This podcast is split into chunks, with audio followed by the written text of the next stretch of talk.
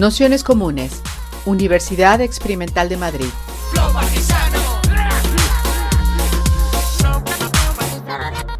Toda la información en nuestro canal de Telegram Nociones Comunes o en nuestra web traficantes.net barra formación.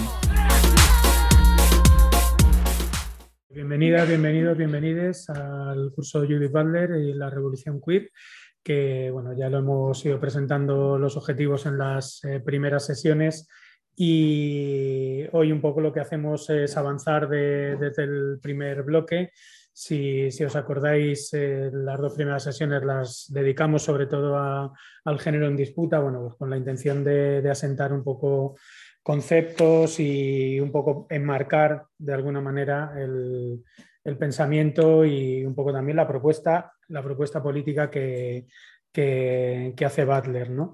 Sabéis que aparte del género en disputa, evidentemente Judy Butler tiene una obra ya monumental, un montón de, títulos para este curso. Realmente nos, nos, apoyamos solo en algunos, en algunos de ellos, pero bueno, también con la intención de hacer un recorrido en el tiempo de, cómo ha sido la, evolución de, su pensamiento.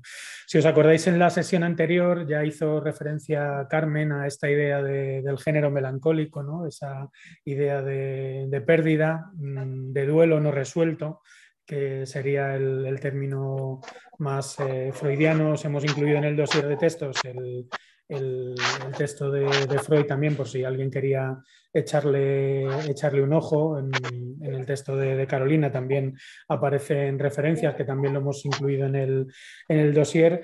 Y, bueno, pues un poco la, intención era entrarle ya a uno de los problemas que, salieron en, las sesiones anteriores. El, primero de ellos es la construcción de la, subjetividad y la construcción del sujeto en términos muy de producción, como eh, diría eh, Foucault, ¿no? en términos muy, muy biopolíticos. Y por otro lado también entrar en la cuestión de la vulnerabilidad y las vidas precarias, que sabéis, eh, tiene que ver también con, con esa matriz heterosexual que habíamos señalado en las, en las sesiones anteriores, ¿no? y en ese grado de inteligibilidad de los cuerpos o no, y en esa definición de vida precaria que hace Butler como pura, pura desposesión. ¿no? Dice Carolina en su texto, eh, vida nuda, ¿no? vida desnuda, ¿no? como eh, lo que realmente se está gobernando. ¿no? Y ahí pues pinta mucho en esa construcción el, género, ¿no? que, es, que es algo, eh, un, elemento, un elemento central. Eh, en la última sesión también, cuando estuvimos hablando de la idea de performatividad, ¿no? como esa repetición de la ley, en cada una de esas repeticiones existe una deriva, una posibilidad de fuga, una anomalía, si se quiere, entre, entre muchas comillas, eh, veíamos también que en un momento determinado, sobre todo con la aparición de Gender Travel y al utilizar eh, Butler esa idea de performatividad vinculada de algún modo a una idea de dramaturgia, de, expresión eh, dramática, se, tomó el, término demasiado literal en el sentido de que si estaba banalizando a través de esa eh, forma de, alteración en la performatividad lo que, lo que significa la construcción de, la identidad de género, si se quiere, eh, y, todas estas cuestiones. ¿no? Y precisamente yo creo que eh, hace hincapié en esa idea de vulnerabilidad, precisamente eh, también para no dejar ninguna duda de que su apuesta por esa apertura conceptual va muy en serio y tiene que ver también con, una lucha política vinculada a esas vidas eh, y cuerpos vulnerables y, precarios. Eh, estas dos cuestiones, esos mecanismos de control y de sujeción, es el, libro que teníamos de referencia, ¿no? mecanismos psíquicos del poder, y esa idea del género melancólico, que sabéis que dentro del libro ocupa un capítulo con una, eh, con una discusión que, aparece en, el, texto, eh, pues venía muy a cuento el que a partir del texto que también nos hemos propuesto de Carolina eh, Meloni, pues pudiésemos tener ese, ese, debate con ella. Carolina Meloni, como sabéis, es eh, profesora de filosofía en la, Universidad de Zaragoza ahora, antes en la Universidad Europea de Madrid, y, es autora pues, bueno, de distintos textos que también en los cursos de nociones comunes tomamos de referencias como, como las fronteras del feminismo. Pero bueno, también últimamente ha editado Feminismos Fronterizos, ha participado entre el barbarie, eh, ha editado también hace muy poquito Sueño y, y, Revolución, por poner algunos ejemplos. A la gente que estáis en casa os he compartido la pantalla para que los para que los veáis. Así que nada más, con esas ideas de partida, un poco para vincular el de dónde venimos, eh, agradeceros a todas, a todos y a todos que, que, estéis por aquí y muy especialmente a Carolina que se haya venido desde Zaragoza para estar esta tarde con nosotros y nada más, pues comenzamos y adelante. Vale. Muchísimas gracias, Pablo, y gracias, como siempre, a Nociones Comunes por propiciar estos cursos y estos encuentros. Y bueno, gracias también a, todas vosotras, vosotros y vosotres por estar aquí con el frío que hace y el viento que hace para escuchar la vulnerabilidad en, en Butler. Eh, bueno, creo que Pablo ha hecho una muy buena introducción, además con el contexto que tenéis ya de, de las sesiones que dio Carmen precisamente de las primeras obras de Butler, eh, como para ir introduciendo la sesión que, me tocaba a mí, que como muy bien ha señalado Pablo, va a estar centrada fundamentalmente en el concepto de sujeto. Eh, ¿Qué es el, sujeto para Butler? Cómo, ¿Cómo nos transformamos? ¿Cómo devenimos sujeto? quién y qué está autorizado a ser considerado sujeto y qué cuerpos no, qué cuerpos quedan un poco fuera de esa subjetividad o se convierten en subjetividades abyectas y eh, precisamente ahí, en esa cuestión de la abyección o en esa cuestión de la exclusión de determinados cuerpos y determinadas subjetividades, es donde se introduce, como bien ha señalado Pablo, las cuestiones más políticas de eh, Butler, sobre todo mm, a posteriori de lo que fue la publicación del género en disputa y eh, toda la polémica precisamente con el concepto de performatividad que señalaba Pablo que generó este texto y el malentendido de, de este texto, ¿no? cómo Butler va a incidir fundamentalmente en otros conceptos que van a, dar, van a ir como forjando toda su apuesta política, fundamentalmente el concepto de vulnerabilidad, el concepto de precariedad y de precariedad. Ahora lo vamos a distinguir porque ella hace una distinción ahí entre dos conceptos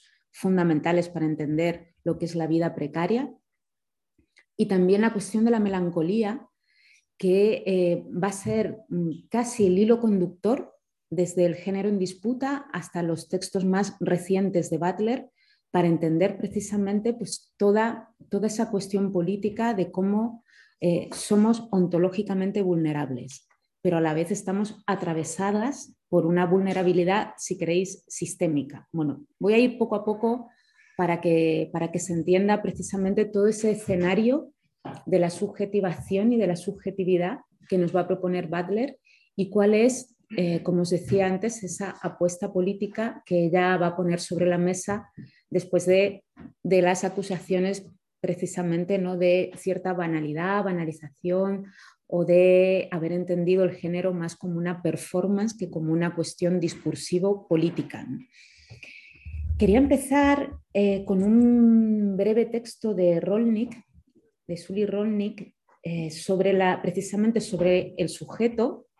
Voy a empezar con el texto de ella, luego os voy a leer también un breve, un breve texto de este libro de Butler, que es el fundamental para entender la propuesta de sujeto que ella nos hace, ¿no? mecanismos psíquicos del poder.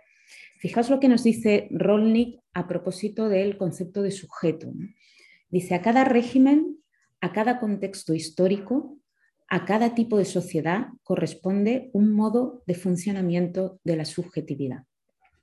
Es la subjetividad lo que da carne, la consistencia a ese régimen. Ese funcionamiento subjetivo es político.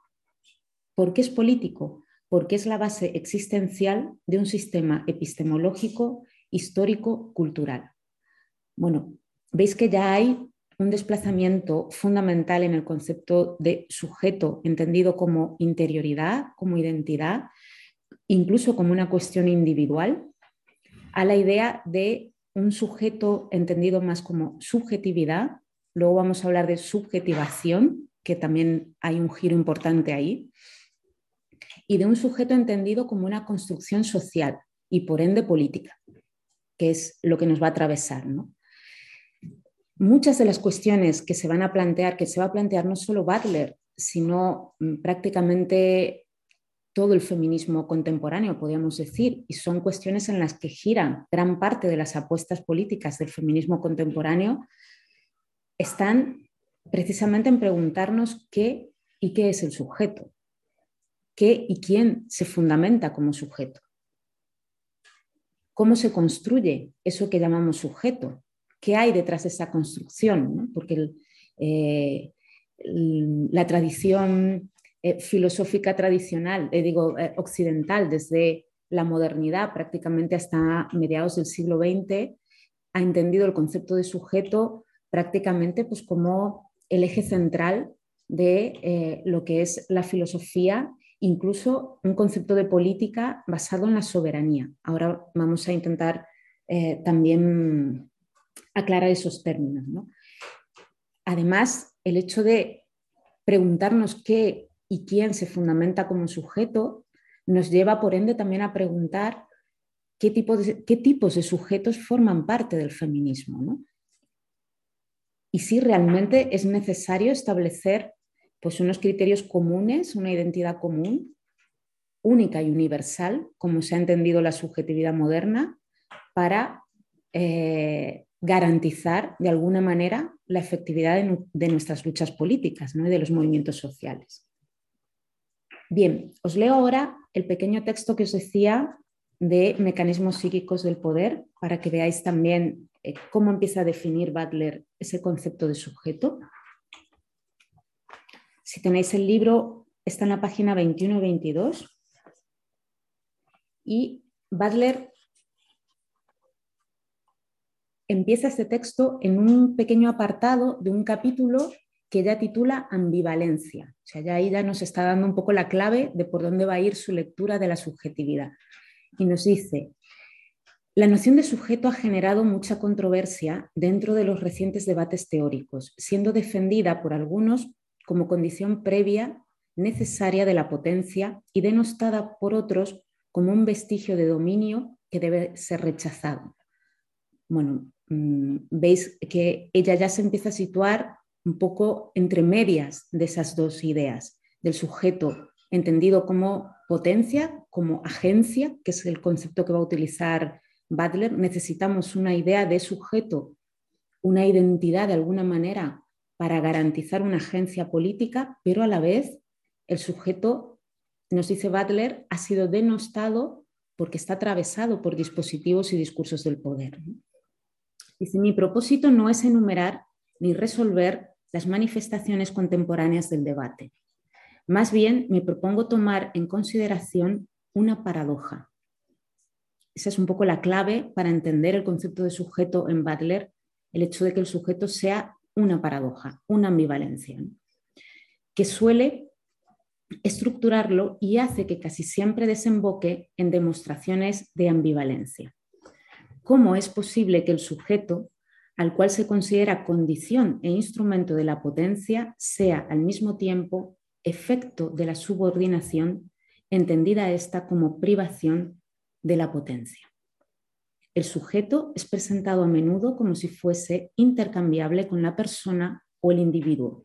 Sin embargo, la genealogía de la categoría crítica del sujeto sugiere que más que identificarse de manera estricta con el individuo, debe considerarse al sujeto como una categoría lingüística, un comodín, una estructura en formación.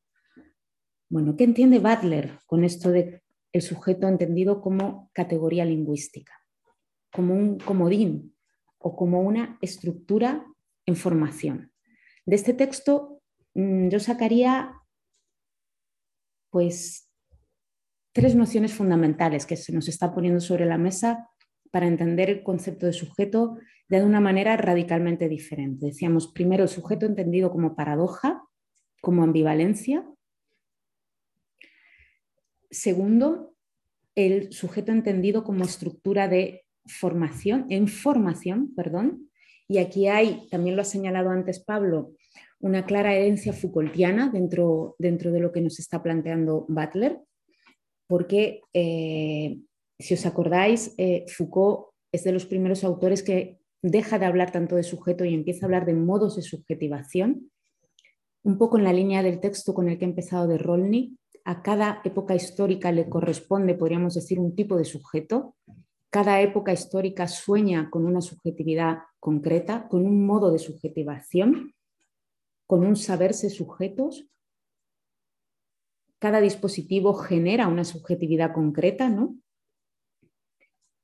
y también con la idea de forma de sujeto. Foucault, y eso también va a aparecer en Butler, nos empieza a hablar del sujeto no tanto como una sustancia, tal como lo había entendido la filosofía moderna, eh, una sustancia única, universal, inmutable, idéntica a sí misma, sino más bien como una forma. Y al entender el sujeto como una forma, estamos entendiendo algo absolutamente modelable, algo que realmente cobra forma, cobramos forma de sujeto, adquirimos una forma de subjetivación.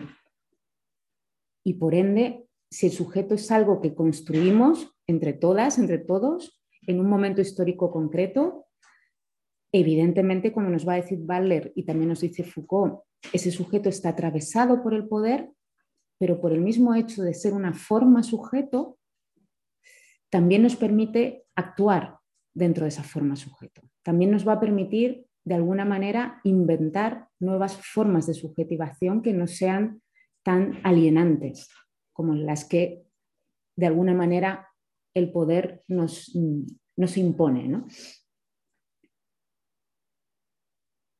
Tener en cuenta que el contexto, cuando hablo de, de sujeto moderno, que es el contexto de un Foucault, eh, es también un contexto de un Althusser, que ahora es la tercera vía que voy a sacar del texto de Butler con el que he empezado, y que son las vías que van a, de alguna manera, mm, eh, interactuar en el concepto de, sujeto de, la propia Butler. Cuando estoy hablando del concepto de sujeto moderno que se va de alguna manera de construir, tanto en Butler, en Foucault como en Althusser, os decía que Mm, ese modo de subjetivación que ha tenido, por ejemplo, la filosofía occidental y que se ha llamado el sujeto moderno, la subjetividad moderna, tiene que ver, decíamos, con una forma de sujeto prácticamente inmutable, desde el cogito cartesiano a la mónada leibniziana, un sujeto absolutamente universal y un sujeto que se ha vivido también como eh, la única forma de soberanía política. Entonces, esa es un poco también la clave porque precisamente lo que nos va a decir Butler es que ese sujeto para identificarse a sí mismo no ha hecho más que delimitarse a sí mismo, poner los límites de quién y qué entraba dentro de ese concepto de subjetividad. Evidentemente, dentro de ese concepto de subjetividad, de sujeto soberano, entra pues un tipo de subjetividad masculina, blanca, eh, eurocéntrica, y lo que ha hecho ese sujeto, nos dice Butler, es continuamente pues, establecer lo que queda fuera de esa subjetividad. Y había determinados cuerpos, deseos o subjetividades que no entraban dentro de esa forma sujeto, ¿no? que era el sujeto moderno. Fijaos lo que nos dice Butler, dice el sujeto se constituye a través de la fuerza de la exclusión y la abyección. Una fuerza que produce un exterior constitutivo del sujeto, un exterior abyecto, después de todo, es interior al sujeto como su propio repudio fundacional. Es decir, esa forma de sujeto entendida como única, monolítica y universalizable, no ha hecho más que establecer unos límites abyectos de qué cuerpos y qué, sujetos no entraban, no concordaban con esa forma sujeto. Entonces hemos dicho en el texto este de Butler, donde ella va definiendo lo que es el sujeto, está el sujeto entendido como paradoja, el sujeto entendido como eh, modo de subjetivación, como forma, no como sustancia. Y por último, que es la tercera eh, vía o influencia, si queréis, que recibe Butler, es el sujeto entendido como categoría lingüística y que va a ser la influencia eh, altuseriana que va a tener Butler porque lo que nos va a decir ella, ya lo habéis visto además en las sesiones anteriores con, Carmen Romero, es que solo adquirimos categoría de sujetos dentro de un campo de reconocimiento. en una matriz de inteligibilidad, cuando el otro nos reconoce como sujeto. Ese es lo que Butler va a llamar la escena de la interpelación, que en definitiva es una escena eh, definida anteriormente a Butler por Althusser.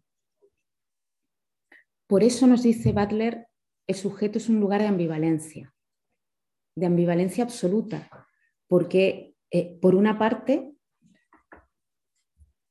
el sujeto va a representar esa capacidad de devenir sujetos y a la vez una escena originaria de subordinación. Voy a ir desentrañando un poco eh, cuál es este lugar de, ambivalencia que, Butler nos va, nos va, a describir también. Eh, incluso ya en el género en disputa aparece ese lugar de ambivalencia, pero luego en posteriores textos nos va a ir desentrañando qué entiende ella por ese lugar de ambivalencia, como decíamos, por esa paradoja. En esa ambivalencia creo, bueno, más o menos afirmo, creo que está la apuesta política fundamental de Butler y es lo que nos va a permitir ir siguiendo todo su hilo argumentativo, porque precisamente en esa ambivalencia del sujeto es donde Butler ve la radical vulnerabilidad que nos constituye el hecho de devenir sujetos. Hay dos niveles que están estrictamente relacionados para Butler uno es el nivel de la emergencia del sujeto, cómo nos transformamos en sujetos, cómo somos reconocidos por los otros eh, como sujetos o no reconocidos o eliminados de la categoría de subjetividad. Y por ende, si somos reconocidos, el otro nivel es nuestra inserción como sujetos en una comunidad política. Desde el momento en que somos reconocidos como sujetos, podemos formar parte de una comunidad política. Podemos entrar dentro de esos marcos de reconocimiento que nos dice Butler. Pero ¿qué pasa cuando no entramos dentro de esos marcos? ¿Qué pasa cuando no se nos reconoce como sujetos? Cuando somos eh, eh, la abyección del sujeto, cuando estamos en el afuera del sujeto, nos dice Butler. ¿no? Bueno, que la propia comunidad política nos expulsa, nos convierte en abyectos, nos, nos precarizan. Voy a ir poco a poco porque el concepto de sujeto es complejo en Butler y, lo voy a ir intentando desentrañar. Hay una tesis, dime. Eh, una pregunta, sí, sí, lo que queráis. Eh, cuando hablas de que a ah. través de la, la expresión, ¿no? eh, en, en esta cuestión de la fusión, ¿está la diferencia de realidad o no? Porque de repente me he quedado como un poco... La diferencia de realidad eh, te refieres al... Has pasado tus puntos al piso con la categoría lingüística. Sí. Como padre siempre está con la, con la tolerancia la posición del sujeto. Sí, sí, sí, sí, de la repetición, de la iteración, ¿no? En, en Derrida, claro. Me sí. si esa constitución del sujeto a través de la fusión eh, tiene una relación con, con, el concepto de diferencia en, en, realidad. Hace un salto muy grande, pero eh, eh, muy interesante la pregunta. yo lo veo totalmente diferente, porque el concepto de mm, interpelación que utiliza Butler de Althusser para, a la hora de definir el sujeto, o sea, nos transformamos en sujetos como categoría política porque el otro nos interpela en un espacio eh, en un contexto absolutamente lingüístico, pero en un concepto lingüístico que hace carne, ya lo veremos. Y como eh, Pablo señalaba, es fundamental en este contexto que el otro te reconoce el concepto de repetición, de repetir actos. Y ahí es donde Butler introduce a Derrida, porque introduce el concepto de iteración derridiana. Sin embargo, yo en ese concepto de iteración, de repetición, en esa diferencia es donde veo, al contrario, la salida política, porque precisamente el hecho de repetir, que el propio Derrida lo dice, hace que repitamos no siempre de la misma manera. Es en la iteración donde al contrario se abre un poco la salida del poder, de, esa lógica de poder. ¿no? Más, era eso lo que tú me preguntabas. Si... Sí, era, sí. eh, esa construcción del sujeto normativo Exacto. en base a lo que, a lo que que es visibilizar la diferencia y la salida de construcción. Exacto, claro, sí, sí, sí, sí. Si esa referencia que hacía mm. eh, a la tenía que ver con ese visibilizar la diferencia eh, y desentrañar ¿no? y construir el sistema. Exacto, claro, claro, claro, porque lo que hace el sujeto precisamente es borrar esa diferencia para, generar todo un espacio de casi, casi inmaculado, podríamos decir, de una subjetividad que no, que no se... Uy, ¿qué ha sido eso? Una voz. ah, vale, qué susto. ha sido la diferencia, se ha hecho carne.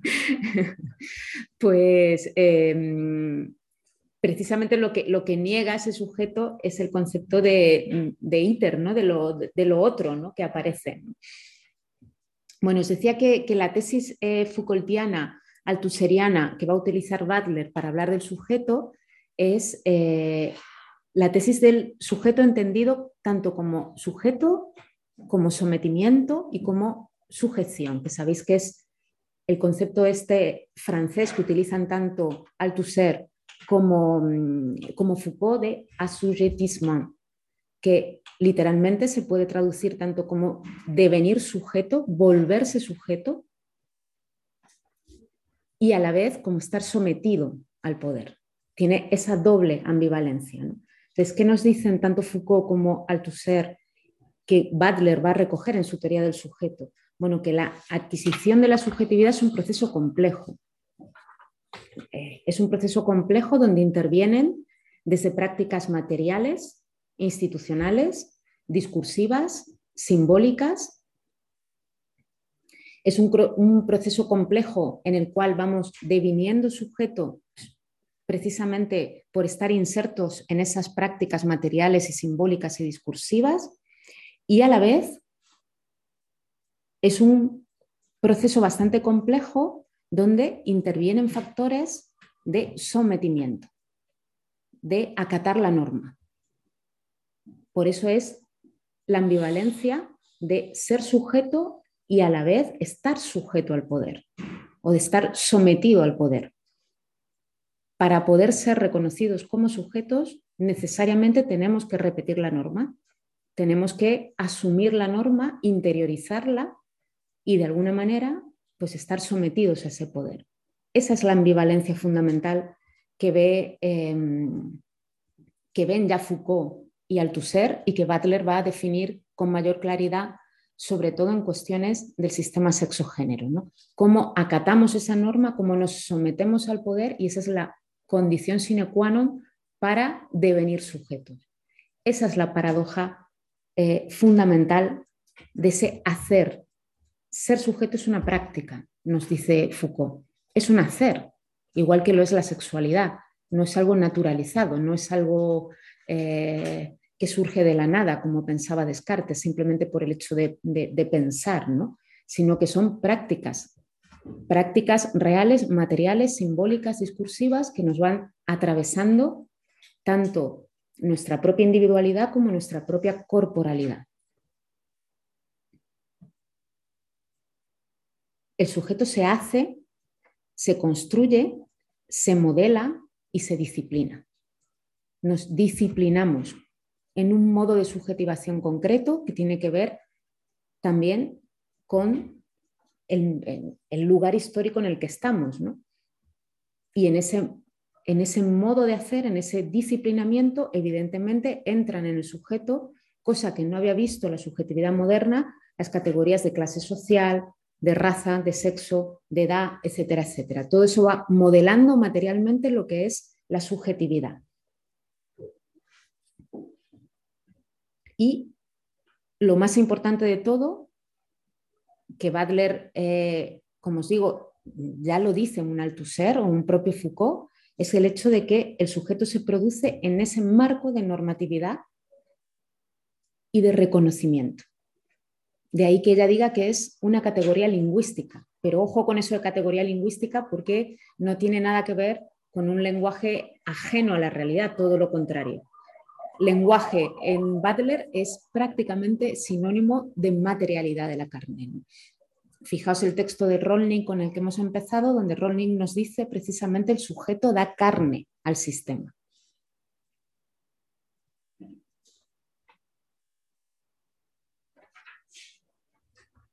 Voy a intentar explicar precisamente cómo, cómo se produce esa inteligibilidad lingüística y cómo esa inteligibilidad lingüística va haciendo una especie de sedimentación eh, material en la carne, ¿no? cómo nos va modelando la subjetividad, tanto la forma de pensar, de desear, de eh, decir sí al poder, incluso pues nuestro propio cuerpo, ¿no? cómo nos situamos corporalmente en el mundo. ¿no? porque además en ese concepto de inteligibilidad, ya lo habéis visto además con, Carmen Romero, en esa matriz de inteligibilidad, que es la misma matriz, luego lo vamos a ver, que va a dar lugar a lo que Butler llama la matriz melancólica. La propia matriz de inteligibilidad que nos construye como sujetos, como sujetos eh, generizados eh, o incardinados, como nos dice una Rosy Braidotti, es la misma, la, misma matriz que nos introduce o nos expulsa de la comunidad política. De ahí que sea una matriz de base melancólica para, para Butler. Y es en ese concepto de melancolía donde está la mayor apuesta política, desde mi punto de vista, en, la teoría de Butler.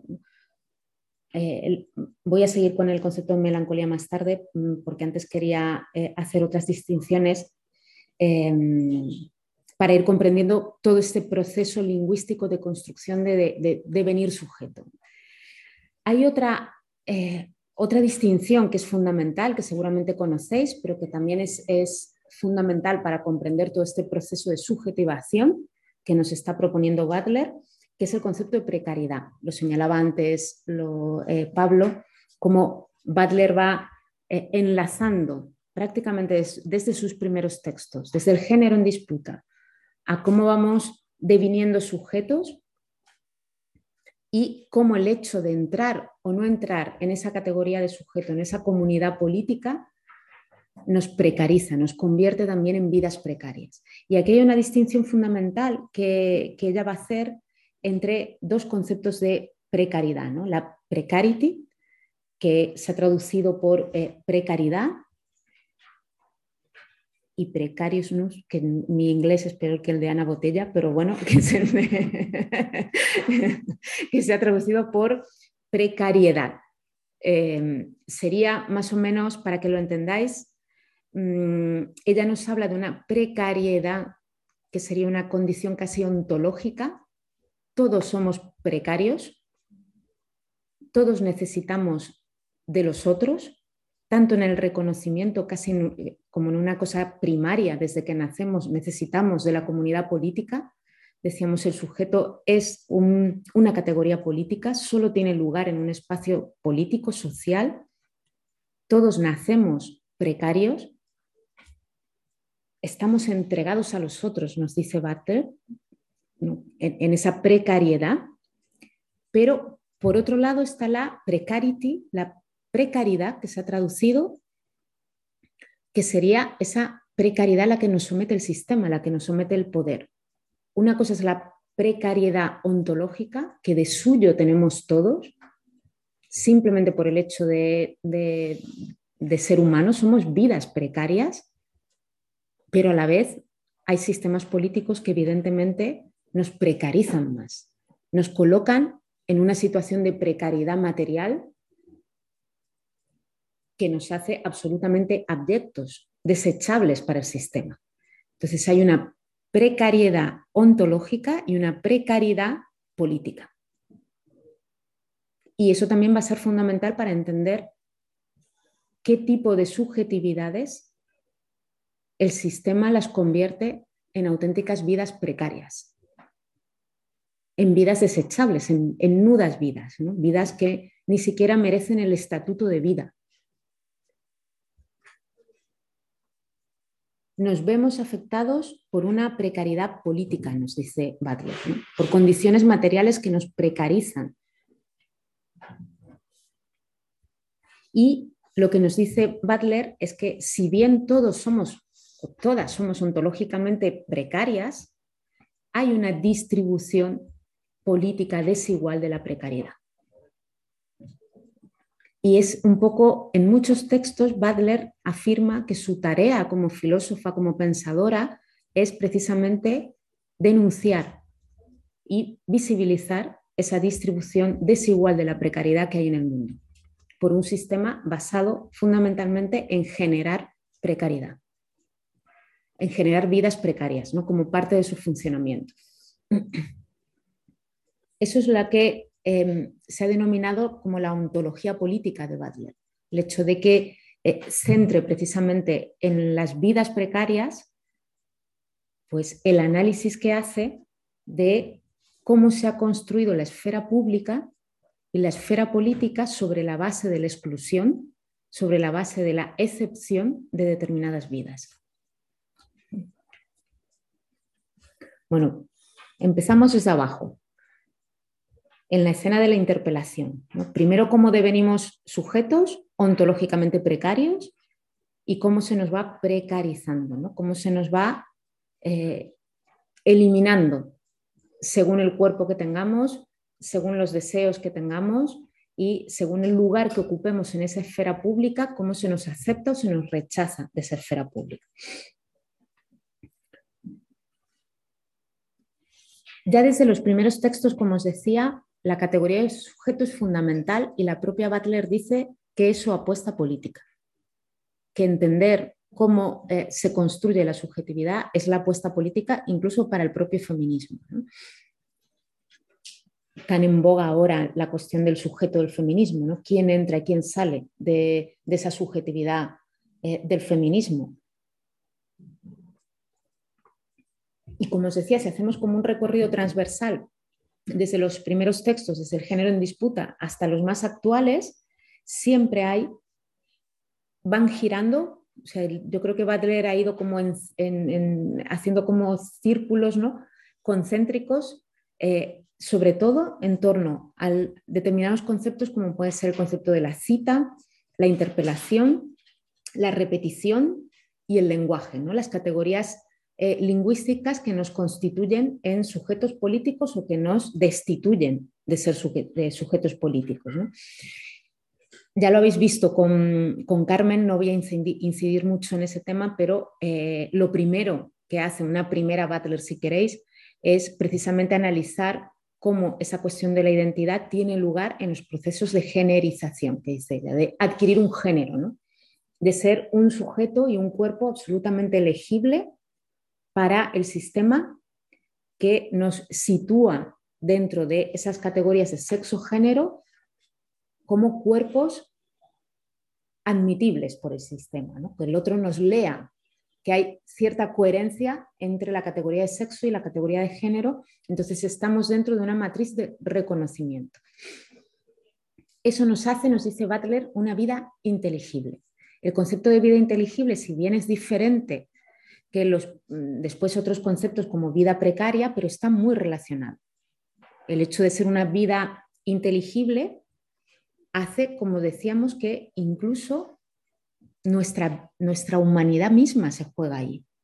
El hecho de devenir humano tiene que ver con el hecho de devenir inteligible a los, a los otros, ¿no? que los otros nos lean como humanos.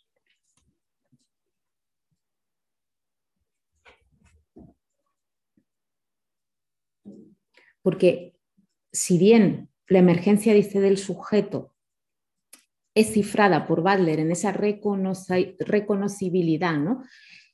la precariedad del mismo va a tener lugar también en esa matriz excluyente que a la vez que nos reconoce, repudia y excluye a otros cuerpos y otros deseos que no son del todo legibles. ¿no? ¿Qué pasa con esos cuerpos donde el sexo y el género no está claro? Donde no podemos hacer ese encaje eh, que pretende la matriz heterosexual ¿no? de sexo y género absolutamente coherentes. Y es ahí donde se juega, nos dice eh, Butler, la construcción de lo humano, el concepto de humanidad, de vida humana. que se juega además estableciendo los límites y las fronteras, como decíamos que hacía la subjetividad moderna con lo no humano. Hay como un escalafón de humanización. Cuanto más acatamos la norma, cuanto más devenimos ese sujeto cerrado, cuanto más legible es nuestro cuerpo, más humanidad tiene nuestro cuerpo.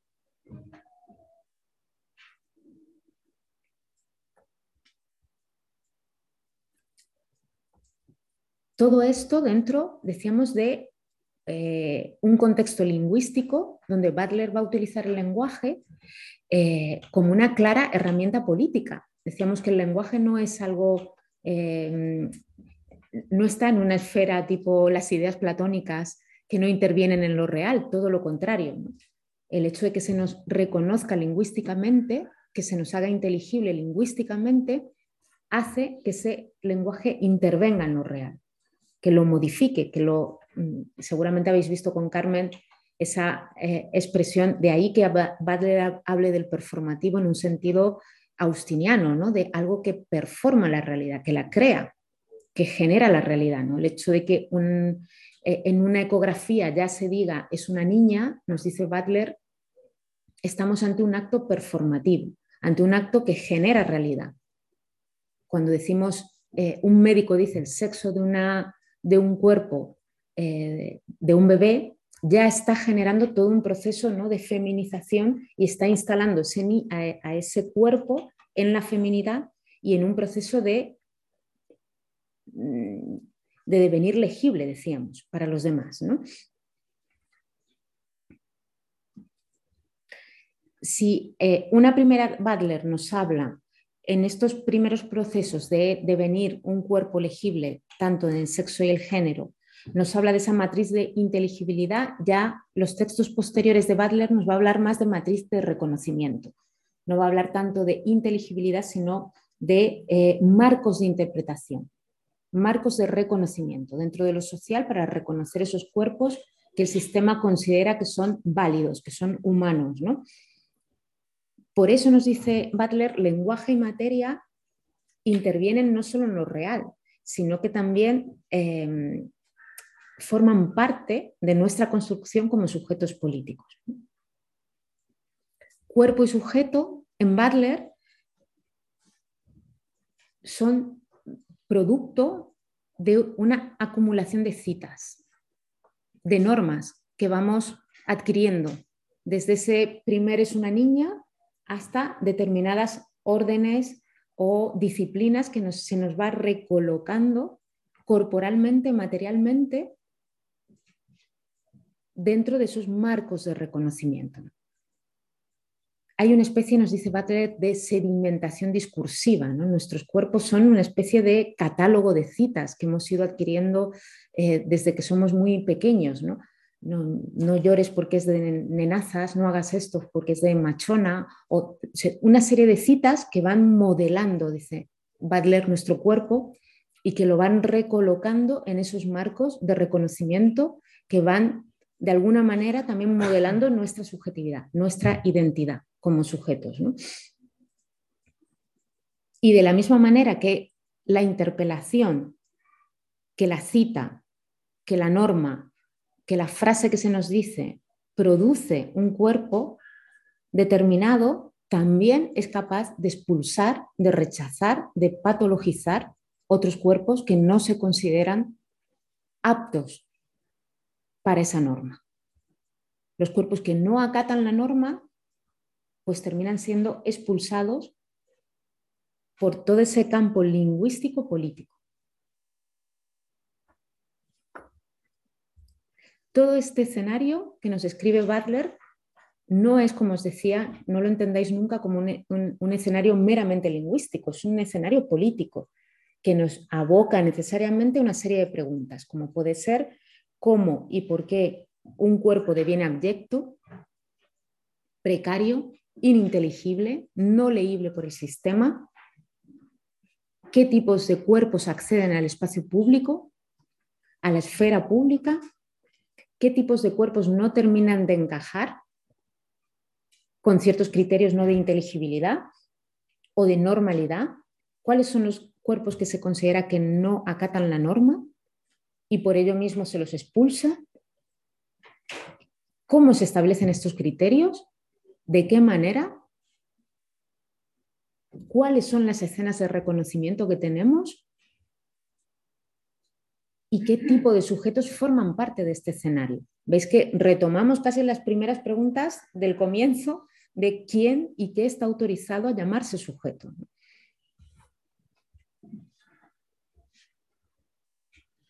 Este escenario, nos dice Butler, es un escenario que genera vulnerabilidad y que genera continuamente, es un escenario que no deja de ser un escenario de violencia y de precarización de determinadas vidas. Porque si el sujeto para reconocerse a sí mismo necesita continuamente enfrentarse a su otro, diríamos, a esos cuerpos que no forman parte de esa norma, necesariamente este escenario es un escenario de violencia y de sumisión necesaria también en esa paradoja del sujeto ¿no? que decíamos. No es solo un escenario de sumisión originaria, también es un escenario de precariedad suyo, así como de disciplina subjetiva. Porque Butler no va, no va a dejar de recalcar siempre que precisamente eh, el hecho de ser reconocido como sujeto cuerpo legible, inteligible, tiene que ver con una disciplina continua de la heterosexualidad. Ya no solo ojo para cuerpos que no son heterosexuales, sino para los supuestos cuerpos heterosexuales también. La heterosexualidad continuamente se tiene que reforzar y reforzar y reforzar la heterosexualidad funciona, nos dice esa matriz heterosexual y de inteligibilidad, funciona continuamente sobre la base, nos dice Butler, de la forclusión, de la negación del otro. Y eso genera melancolía. Esa es la primera tesis que va a utilizar Butler de la matriz melancólica. Vamos a ver otras, también políticas, pero eh, ojo que la matriz melancólica no solo aparece en los cuerpos que no forman parte de la norma.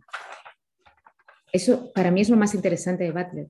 ¿Tienes una pregunta? ¿Puedes cómo volver a repetir como la matriz de heterosexual llevado a la... Eh, que no te has enterado. A ver, a ver si consigo. La matriz, lo que lo que Butler llama matriz em, de inteligibilidad o matriz de heterosexualidad es tan sencilla como considerar que el sistema sexo-género es una unidad indisoluble, ¿no? una unidad em, cerrada y coherente. A un sexo biológico le corresponde un, género construido que va de suyo.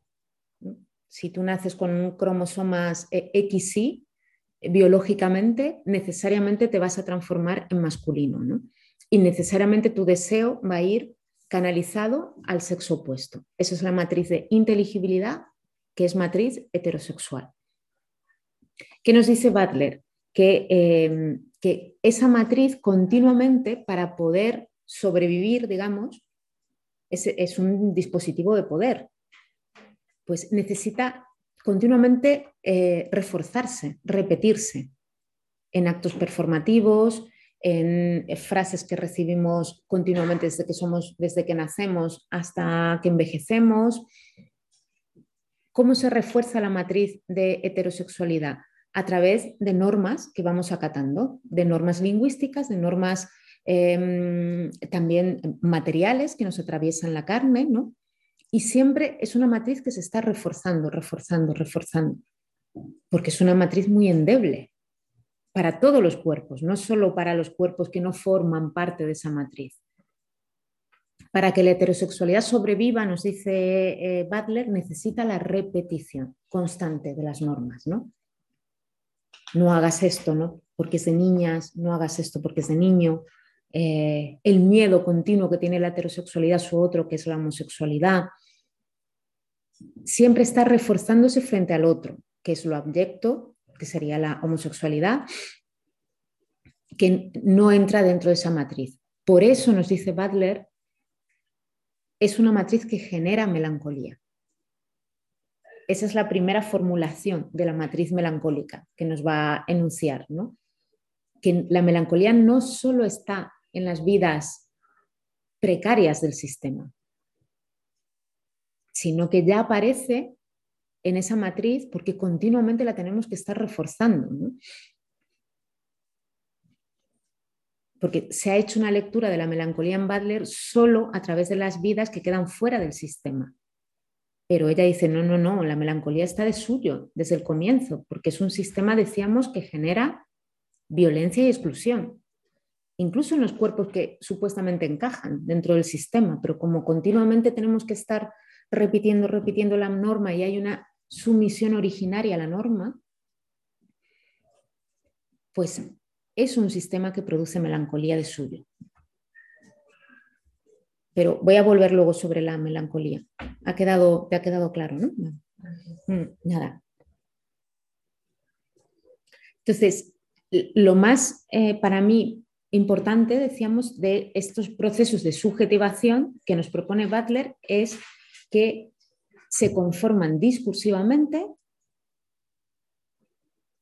y que la categoría sujeto es una categoría política, es una categoría definida colectivamente, bajo una serie de normas que repetimos todas y todos. Cuando Butler se pregunta por el sujeto, no es una pregunta, digamos, onto-interrogativa, en el sentido de preguntar sobre la individualidad del sujeto, casi en un sentido psicoanalista del término. Utiliza el psicoanálisis, pero lo utiliza en un sentido político, para decirlo, la categoría de sujeto es, es algo que se construye políticamente, es una categoría política. Es una categoría política fundamentalmente porque gracias al concepto de sujeto accedemos a la comunidad política, si tenemos una identidad identificable por esa comunidad política, y es una categoría política porque en esa categoría entran pues todas esas normas que vamos produciendo, porque es un hacer, decimos, es una forma de subjetivación. Y también es una categoría política por esa condición ontológica de precariedad que tenemos todos. Necesitamos de los otros para sobrevivir. Sí.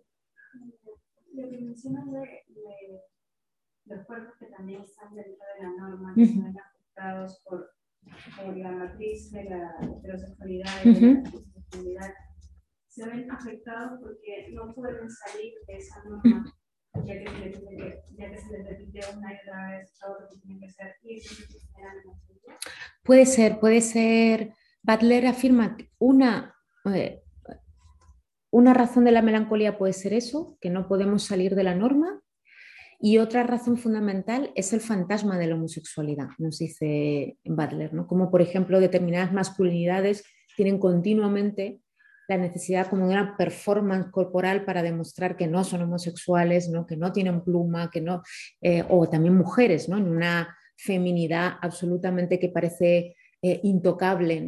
Y siempre está el fantasma de la homosexualidad que, como todo fantasma, como todo eh, mm, duelo no llevado a cabo, nos va a decir luego Butler, genera una melancolía.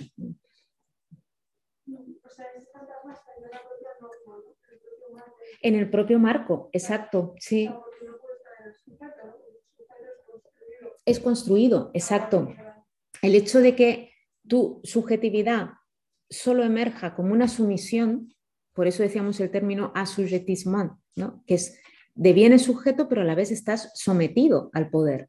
Entonces ya la propia norma va generando de alguna manera eh, un malestar, que no sería Freud, en la subjetividad. Bueno, una eh, aunque es una lectura totalmente diferente, pero ¿por qué Rolnik nos dice precisamente que lo que hace micropolíticamente el sistema es colonizar nuestro inconsciente? Hay ya cierto malestar en nuestro inconsciente, en la forma de desear, en la forma de definirnos, de identificarnos. Butler no habla de malestar en el inconsciente, pero habla de, cierta melancolía constituyente ¿no? del sujeto. Es que no hay, claro. Eso es, eso es fundamental, no hay sujeto previo a la norma. Claro.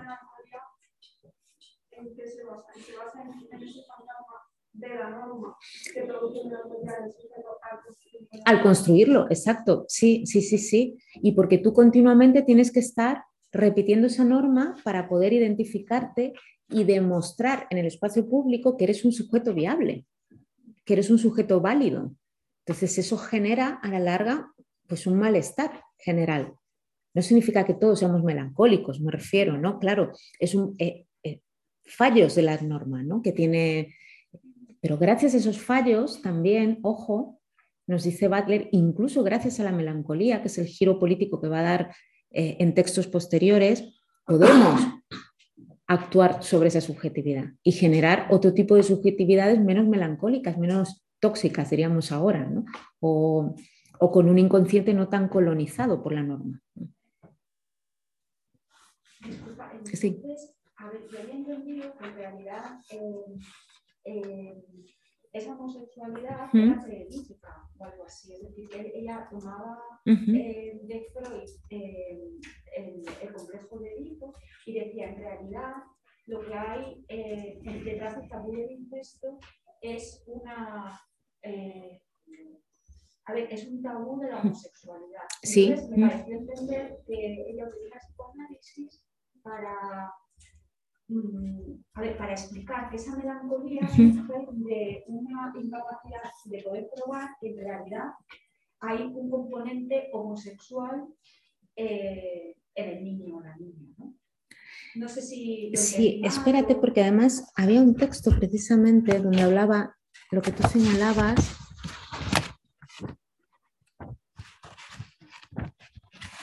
A ver si lo encuentro, donde habla precisamente de cómo la norma genera. Sí. De aquí, sí. Sí, sí, sí, espérate.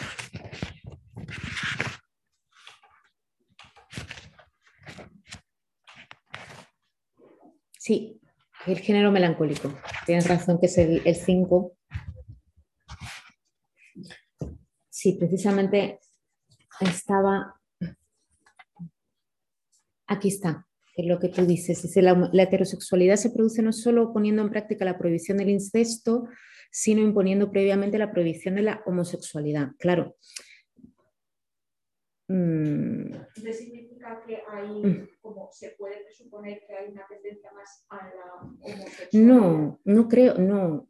Eh, cuando ella se refiere a prohibición de la homosexualidad, está precisamente de alguna manera indicando, no porque Butler diga que hay una, mm, eh, o sea, que todos ontológicamente somos homosexuales, sino también la homosexualidad es algo construido y se construye como lo otro de la heterosexualidad.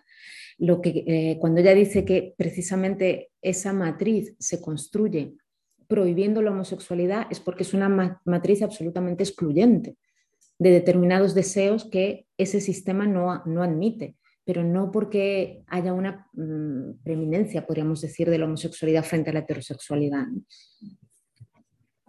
Ambas, dentro de un discurso de Butler, también forman parte de categorías políticas y de categorías lingüísticas que se van construyendo. No, habría una homosexualidad eh, previa a la, Mm, a la cultura, digamos, porque no, no, hay nada previo a la cultura ni en, ni en una Butler ni en, ni en autoras posteriores. ¿no? Como dice esta famosa frase de Haraway que llega a decir algo así como no, los cuerpos no nacen, se hacen, ¿no? parafraseando un poco a, a Beauvoir, pero claro, independientemente de que tu cuerpo devenga heterosexual o devenga homosexual, son categorías políticas.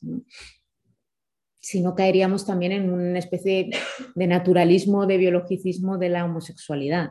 Y no, no, creo que Butler se sitúe ahí. Tenías una pregunta, ¿no? Sí. Eh, para que el sujeto, mm. entiendo que el sujeto se sí. normas, mm. se transforme en sujeto político como, digamos, entendido como transformador. Sí de, mm. sociedad requiere justamente que de manera colectiva, sí. Mm. digamos, que se politice. sí. Sería esa como esa diferencia entre sujeto y sujeto político. Claro, eh, ahora lo vamos a ver. Y por ejemplo, a mí el giro que hacen en la cuestión de la melancolía me parece un giro bastante importante, porque efectivamente, o sea, si la categoría sujeto no es una categoría previa, individual, sino que es una categoría política, es una categoría inserta en una comunidad política, Butler nos va a hablar también de una transformación siempre desde lo colectivo, no desde un deseo meramente individual, ¿no? sino que eh, solo podemos transformar la norma pues reiterándolo igual de maneras distintas, introduciendo cierto cortocircuito en esa norma. Porque sí son diferentes, ¿no? El previo, el sujeto acatado al todo el, digamos, el sistema normativo y el sujeto político. ¿Serían como dos fases distintas? Mm, es, eh, todo sujeto es político, nos diría Basler, ¿no? porque todo, todo, eh, todo sujeto está inserto dentro de, de, un dispositivo de poder y dentro de una sumisión ¿no? y, y, dentro de una comunidad política. Precisamente porque todo sujeto es político, podríamos eh, hacer de esa categoría de política pues darle la vuelta y hacer una lucha diferente, ¿no? una transformación radical de esa subjetividad que es un poco la propuesta que ya, que ya nos va a hacer y algunos ejemplos que nos va a poner precisamente de la vulnerabilidad de cómo darle la vuelta. El concepto de vulnerabilidad para mí es fundamental porque Butler termina proponiendo, y en sus últimos textos, si habéis, habéis leído, eh, y desde entrevistas y todo, ella parte de una ética de la vulnerabilidad lo cual me parece una apuesta radical frente precisamente a una subjetividad que se nos ha vendido como individual, como una subjetividad soberana que gracias a sí misma puede ejercer una soberanía política. Y lo que nos está diciendo Butler es que no, es que estamos atravesados por los otros, es que necesitamos a los otros, somos radicalmente vulnerables. Y hacer de ese concepto de vulnerabilidad nuestra apuesta política es precisamente romper con toda utopía o con toda idealización del individuo como mm, un sujeto único que va a transformar el mundo, diríamos, solo desde la vulnerabilidad y aceptando que necesitamos de los otros para poder cambiar, pues podríamos transformar esa, ese espacio público que, nos ha excluido a muchas vidas. ¿no? desde la vulnerabilidad a la precariedad. Precariedad, que es como se ha traducido el otro concepto impronunciable para mí. Vais a ver el giro que hace Butler con el tema de la, de la melancolía, que para mí es, es fundamental. Mm, creo que me voy a saltar. ¿Hasta cuándo tengo, Pablo? Que no sé si me estoy pues como hemos empezado con preguntas, eh, te quedaban cuando hemos empezado, quedaban como 15 minutos. Vale, vale, vale. Entonces voy a pasar a lo de, porque yo creo que ya el tema de, la, lo discursivo lo habéis trabajado con Carmen, vamos a pasar al tema de la mm, melancolía, que creo que nos va a dar además para más preguntas y, y para que lo trabajemos un poquito más. Eh, Bien, dejadme que pase, porque creo que me he pasado con teoría. Bien. Eh, en el texto que os ha pasado Pablo sobre la melancolía, em, Butler, incluso en este también, donde Butler empieza a trabajar algunos textos de Freud, sobre todo el texto de Duelo y Melancolía de, de Freud. Bueno, sabéis que en el texto freudiano Freud hace una distinción clave para entender también el giro que va a dar Butler, que es eh, mm, la distinción entre duelo y el trabajo de duelo y la melancolía. Y eh, en este texto, que es de 1915 de, Freud, nos dice Freud algo así como que en el, duelo eh, el mundo se paraliza para el sujeto. El mundo es un desierto y cuando perdemos algo, cuando perdemos a un ser querido, a alguien que amamos, ojo que, que Freud incluso habla, y esto es importante porque Butler lo va a rescatar, habla de pérdidas no solo de personas que amamos, sino también incluso de ideales, cuando tenemos un, duelo político, por ejemplo, incluso de una patria, ¿no? El hecho de emigrar, de perder el lugar, de perder nuestro hogar. Es decir, de repente el mundo se nos paraliza. si no se da un trabajo de duelo, si no, eh, como un Derrida va a decir posteriormente, si no digerimos al muerto, el muerto es como que se nos queda atascado en la garganta ¿no? y no podemos superar ese dolor, se genera melancolía. El duelo para Freud no es un estado patológico del aparato psíquico, es, un, un espacio necesario, un lugar necesario en el que transitamos cuando hemos perdido algo que amábamos, pero la melancolía sí lo es. La melancolía es un, es un, momento patológico donde el muerto se nos engancha y eh, no podemos superar ese dolor. Entonces, ¿qué hace la melancolía? Pues hace una especie de repetición compulsiva, ¿no? Como si, habéis perdido algo eh, importante en vuestra vida que amabais mucho, eh, seguramente habéis pasado por una situación así cuando no podemos dejar de pensar ¿no? en ese dolor, en esa persona, en ese lugar que hemos perdido. Entonces quedamos como enganchados compulsivamente en un, estado patológico. Y la melancolía eh, genera no solo la repetición del dolor y un estado patológico, sino que también la melancolía genera una especie de rabia. El sujeto melancólico, nos dice Freud, es un sujeto que de tanto eh, habitar la herida, podríamos decir, al final es un sujeto que está inserto en la rabia. Hay cierto espíritu de revuelta, nos dice Freud, en la melancolía. Y ahí se va a agarrar Butler, en ese espíritu de la revuelta eh, que nos genera la melancolía porque estamos mm, absolutamente patologizados por ese muerto. ¿Qué es lo que va a hacer Butler? Va a desplazar esos conceptos freudianos puramente individuales, una subjetividad individual, de un duelo individual a la esfera de lo político. Y va a decir, ni el duelo ni la melancolía son conceptos individuales, también son políticos. ¿Por qué? Porque este sistema de reconocimiento lingüístico, corporal y material que hemos estado definiendo es un sistema que genera que haya determinadas vidas que merezcan la pena ser vividas y otras que no, otras que el sistema desecha.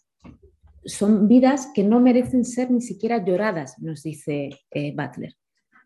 Son vidas que ni siquiera merecen a veces un duelo de lo poco vida humanas que son. Butler pone una serie de, mm, de ejemplos. Ella, sobre todo en el libro Vidas lloradas, habla fundamentalmente de las vidas musulmanas en Guantánamo, también cuando ella escribe Vida precaria o Marcos de Guerra, em, es todo el contexto eh, post eh, atentados del 11 de septiembre y evidentemente eh, ella habla de esas vidas expulsadas, ¿no? esas vidas olvidadas, esas vidas desechadas, como eran las vidas en Guantánamo, pero también nos habla, por ejemplo, de todo el contexto de la crisis del SIDA en los 80, de aquellas vidas que ni siquiera merecían tener eh, un espacio dentro de la esfera pública para ser lloradas, para ser dueladas. Luego incluso Butler ha hablado de, bueno, de las Madres de Plaza de Mayo en Argentina y de todo lo que supone que un, un sistema dictatorial eh, elimine la posibilidad de duelo, incluso de duelo público y habla de determinadas vidas absolutamente borradas por el sistema, que sin posibilidad de duelo, y cómo eso va generando una melancolía casi política. Dime. ¿En qué libro que la de la melancolía o, los ejemplos que... Hay dos libros que son fundamentales. Uno que es Vidas precarias y Marcos de Guerra es donde ella habla. Luego le he pasado a Pablo un articulito sobre vulnerabilidad, donde habla, por ejemplo, del caso de las madres de Plaza de Mayo, que ella las utiliza además para el concepto de politización de la melancolía. Porque eh, Butler se agarra, decíamos, esa especie de rabia que tiene el sujeto melancólico y al trasladar un espacio de duelo de lo individual a la esfera colectiva, nos dice que de alguna manera tenemos que colectivizar esa melancolía, que es lo que hace, por ejemplo, en Argentina el movimiento de Madres de Plaza de Mayo. Es un movimiento precisamente de, eh, de, mujeres a las que se les niega incluso el derecho a duelo de sus hijos y lo que hacen es llevar el duelo a la esfera pública, literalmente una plaza, y politizar eh, esa rabia y hacerla colectiva. Gracias a la melancolía, de alguna manera podemos darle vuelta a ese sistema, podemos politizarlo, dejar de ser sujetos sometidos al poder, a ese poder que además genera una melancolía y hacer de nuestra melancolía una especie de rabia colectiva que nos permita de alguna manera modificar ese sistema injusto, ese sistema que precariza, ese sistema que además incluso establece quién merece la pena ser llorado y quién no. Fijaos, este texto de Butler nos dice, la violencia contra aquellos que no están bastante vivos, esto es, vidas en un estado de suspensión entre la vida y la muerte, como puede ser un desaparecido, ¿no? deja una marca que no es una marca. No habrá aquí ningún duelo, dijo Creonte en Antígona.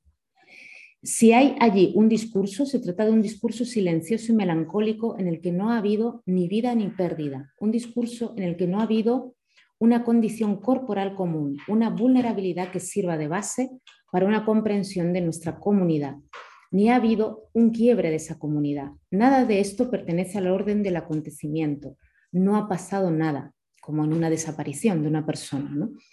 En el silencio de los diarios no hubo ningún acontecimiento, ninguna pérdida y esta falta de reconocimiento se impone mediante una identificación de estas vidas con los perpetradores de la violencia. Como el sistema elimina incluso, bueno, pensad actualmente en lo que son las fronteras de Europa, todas las vidas que eh, no tienen ni siquiera nombre, rostro, identidad, ni categoría de sujeto y vidas absolutamente no lloradas que se borran totalmente.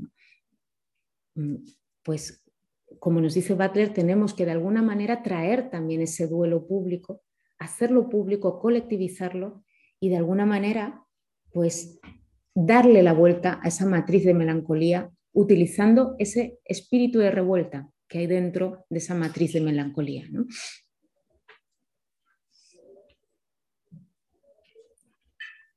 porque aquí es donde yo encuentro ese hilo conductor desde el principio que decíamos, desde el concepto de sujeto, desde la vulnerabilidad que nos constituye, desde esa ontología de la precariedad en la que estamos todos insertos.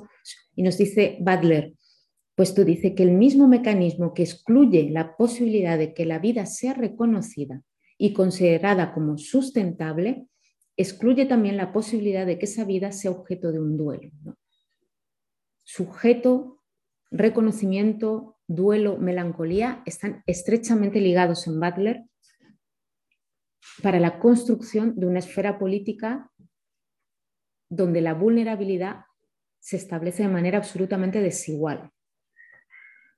Bueno, el hecho de colectivizar ese duelo, y como comentaba la compañera, precisamente solo colectivamente podemos transformar esa esfera no de manera de un duelo individual que quedamos encerrados en nuestra melancolía llorando, sino estableciendo cierta rabia de los melancólicos, ¿no? de esas vidas rechazadas por el sistema.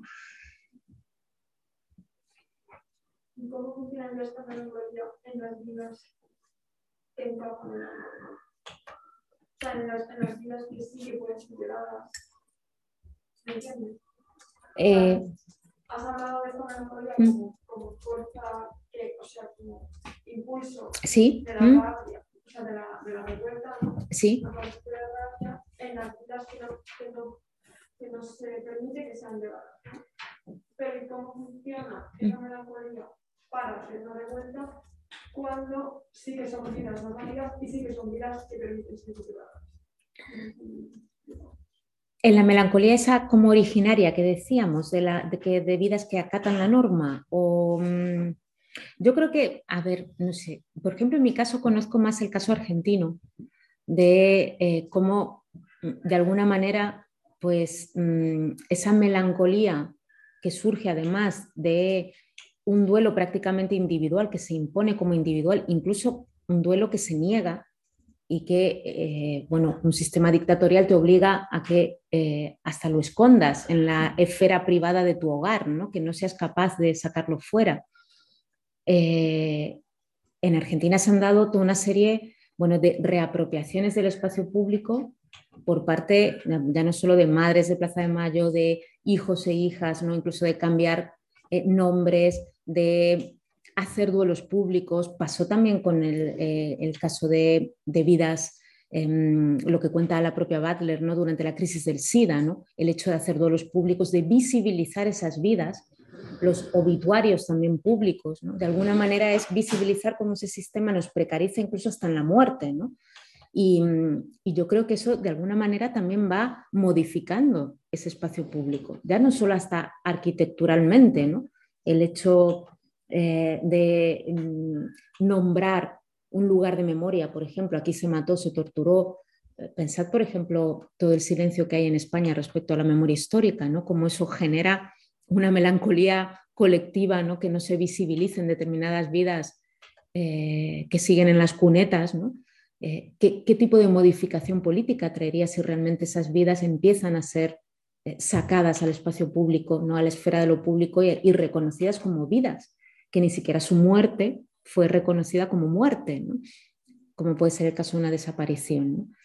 yo creo que, que, son acciones en la esfera de lo colectivo que sí pueden modificar la esfera eh, pública, tanto para, no solo para las vidas que acatan la norma, sino para las que no. Sí, sí, sí, mm. Claro. Sí.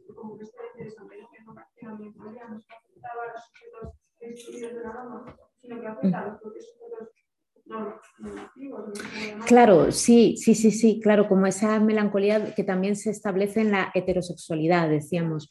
Bueno, el mismo hecho que tú ya asumas que tu heterosexualidad o que tu reconocimiento como sujeto heterosexual no es eh, mm, una elección natural, deseante, sino que ya es, que está inserto en un discurso político, pues ya de alguna manera estás rompiendo con esa norma de sumisión, ¿no?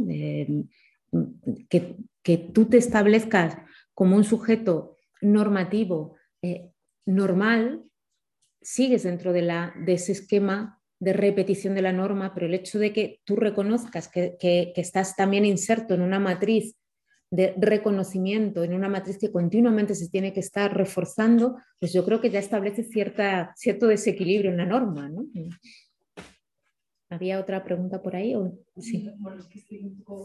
es, que no me parece tan fácil porque o sea, los sujetos que encajan en esta norma, en esta matriz de inteligibilidad, ¿Sí? que tienen esas vidas eh, inteligibles, eh, al fin y al cabo eh, sacan rédito de esta norma. O sea, ah, sí, por supuesto, claro. sí. o sea, no me parece suficiente esa, em, esa melancolía ¿no? que, que incita la ira eh, frente al rédito, porque si no, ya hubiesen cambiado. No sé si me explico. Sí, no, por supuesto, claro. Sí. Es muy cómodo ser un cuerpo legible, claro. Sí. Por ejemplo, las feminidades sí que han cambiado un montón, pero las masculinidades en, en, este, en, en estas pocas décadas eh, han cambiado muy poco frente a las feminidades. Entonces, eh, a mí se me o sea, cómo se convence o cómo se llega a esa, o sea, me parece un, mm. eh, un pensamiento muy voluntarista. O sea, mm. Entonces, no, o sea, es lo que me choca. Sí, no sé si voluntarista, pero es, creo que te doy la razón. que no sé hasta qué punto a mí también, o sea, para determinados casos, como os ponía el caso concreto de Argentina, eh, o decíamos el caso de las eh, muertes por SIDA en un determinado contexto social, eh, o incluso visibilizar, decíamos, ¿no? aquellas vidas tragadas por el Mediterráneo, pues sí hay una, mm, como, una visibilización de determinadas vidas abyectas que acceden a lo público, ¿no? y ya eso genera de alguna manera que ese sistema se desestabilice.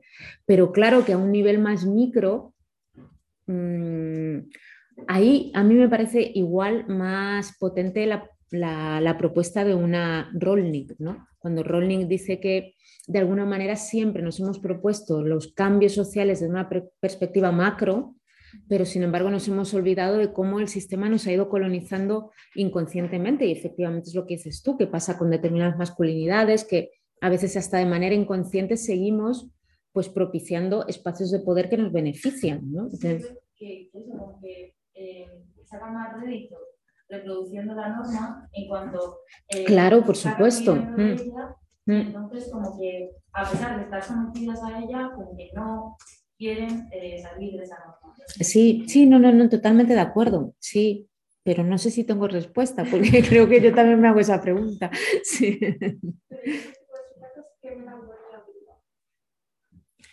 Tú estás obsesionada con los sujetos de la norma, ¿eh? Hombre, Butler dice que la melancolía nos puede atravesar a todas, todos y todes, independientemente de si eres un sujeto dentro de la norma o fuera de la norma, porque precisamente la norma en sí misma genera que continuamente te estés reafirmando como sujeto. Y eso es un poco agotador, ¿no? Es, mm, pero claro, evidentemente igual no es comparable la melancolía de un hombre blanco, heterosexual, dentro de una, eh, un espacio de poder, digamos, o de una situación de poder, que, que, de una mujer inmigrante que cruza el estrecho ¿no? y pierde la vida en ella. Por, por supuesto, que, que, son. Por eso Butler habla de una distribución diferente, diferencial, tanto de la vulnerabilidad como de la melancolía también. Desde luego, no, no son comparables esas vidas. Quizás reflejan las ambivalencias o las contradicciones de, que tiene esa persona en su propia vida. Exacto, sí, eh, sí, sí, sí. Un mm. discurso, pero luego en la vida privada, pues hacer otras cosas, ¿no? Claro. Mm. discurso transpo, pero luego aprovecharse eh, pues, de, estas personas en otros aspectos. Exacto, sí, sí, sí, sí. eso mm. puede ser un reflejo de esta melancolía que atraviesa y que hace actuar de manera ambivalente. ¿no? Claro. que, que, están, que, están, tomando un crédito, pero que en el fondo eh, bueno, pues que están en algo contradictorio con, con mismo. Totalmente, sí, podría, podría pasar por ahí también. Sí.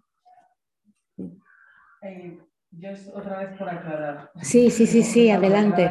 Sí. O sea, pero son dos, o sea, son, es la misma melancolía las dos, de, o sea, la melancolía que has hablado antes de la que tiene el sujeto de estar constantemente revisándose para mm. poder entrar dentro de, de ese marco no, de normatividad. Claro. Del duelo son diferentes. Son diferentes, claro. Estamos dentro de sistemas normativos en los cuales para devenir sujetos, nos dice Butler, nos sometemos a la norma, ¿no? Nos, eh, estamos sometidos, eh, sujetados a la norma. No es lo mismo, evidentemente, cuando tú te sometes a la norma ser un cuerpo más o menos legible por el sistema, que te puede generar un malestar el sistema de suyo, porque tienes que continuamente reafirmarte a ser un sujeto ni siquiera reconocido como sujeto, o un sujeto que, que claro, que, se te excluye de la esfera, de la esfera pública. ¿no? Incluso una vida mm, absolutamente borrada, que ni siquiera tiene derecho a melancolía, que quien va a tener melancolía es la persona que a ti te ama o la persona que, te reconoce, ¿no? Ese es el, las, vidas que no tienen derecho ni siquiera a ser lloradas, como nos dice Butler, ¿no? Claro, porque claro. pueden ser lloradas desde, ¿no? Como por ejemplo estas madres sí que hacen ese Exacto, sí, sí, sí, sí, sí. Lo reconocen, ¿no? claro. Llevarlo más allá mm. para que intente. Claro, sí, sí, sí. ¿no? A mm. esta norma. Mm. Evidentemente es un sistema, decíamos, que produce malestar, produce melancolía en todas, en todos, pero hay una distribución desigual, tanto de la vulnerabilidad, de la precariedad, como de la propia melancolía. Sí, dime. Estaba pensando con esto de la distribución desigual, de la vulnerabilidad de la melancolía, que como que a veces nos vemos frente a discursos que parece que hay algunos sujetos más legitimados para claro. llevar mm. a, sí, sí. Y otros, digamos que menos, ¿no? Mm. Precisamente porque la norma te acomoda mm. también, eh, pues podrías no moverte de ella. Claro. Eh, y me estaba preguntando si Butler o alguna noción que ¿no? Como ¿Sí? puedas traer, hablan de algún tipo de alianzas eh, como a favor de la revuelta sin invisibilizar a quienes, ¿no? que, al final no termine dando más rédito a quien mejor acomoda la norma. Eh, sí, claro. Eh, mm. Como si, no sé, yo me llamo la más. Eh, sí, totalmente, claro. Sí, al final, claro, al final caemos en un que, el, que sí, podríamos caer en un discurso de que para solventar nuestra melancolía acabamos mm, llorando por aquellos que no tienen voz, pero nunca damos voz a los que no tienen voz. Efectivamente, había un texto, a ver si lo encuentro, precisamente sobre eso. A ver, espérate un segundo, donde ella habla de esa especie de tenue en nosotros. Aquí está. Dice, como es una tarea urgente repolitizar este estado y otorgarle un estatuto diferente al estado de melancolía, dice, ¿qué oposición podría ofrecer el ámbito de los excluidos y los abyectos a la hegemonía simbólica que obligara a rearticular radicalmente aquello que determina qué cuerpos importan, qué estilos de vida, se consideran vida, qué vidas vale la pena proteger, qué vidas vale la pena salvar, qué vidas merecen que se lloren su pérdida? Si ves, o sea, ella pone el foco en los abyectos. Mm, o sea, no es una posición de, casi de ONG, digamos, vamos a llorar nuestra melancolía juntas, sino que la oposición y ese espíritu de revuelta surge precisamente de, los abyectos. Pero sí se podría dar el caso también de, repente pues establecerse cierta eh, diferencia de, escalafón melancólico. ¿En qué texto está Ahora te lo digo. Está en Cuerpos que Importan, en la página 39. pregunta también por el chat, que ya la, la leo, de Álvaro.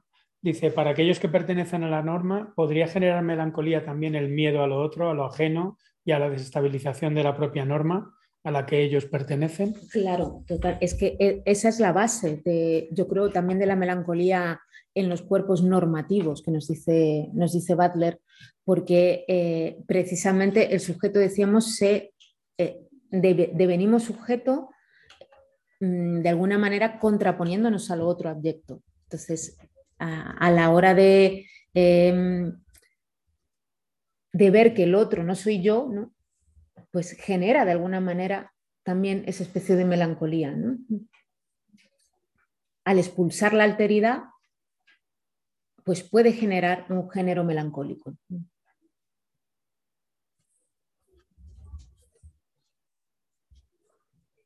Pues seguimos o como prefiráis. No sé si hay más preguntas. No sé si he sido demasiado rápido o bueno, así, vale. Sí. Yo quería preguntar si, si bueno, todos los de la matriz melancólica está de una forma relacionada con la mística, la actividad de Mm. Ella hablaba de el problema que no tiene nombre. Sí, se podría relacionar, efectivamente, sí. Mm. Mm. Sí, claro, eh, de alguna manera sí se podría relacionar. No sé exactamente si Butler en algún momento lo menciona, pero es verdad que lo que sí menciona Butler es que tanto la masculinidad como la feminidad son ideales regulativos a los que nunca accedemos del todo. Por muy femeninos o masculinos que seamos, siempre es un ideal tan inalcanzable, es realmente una especie de mística a la cual eh, no terminamos de acceder nunca. Siempre necesitamos reforzarnos, ¿no? Como heterosexuales, como femeninas, como, como masculinos.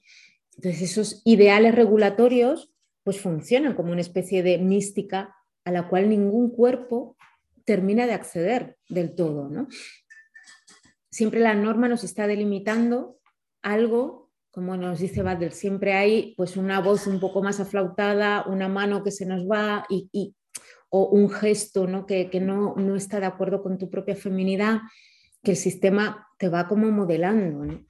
Sí se podría hacer.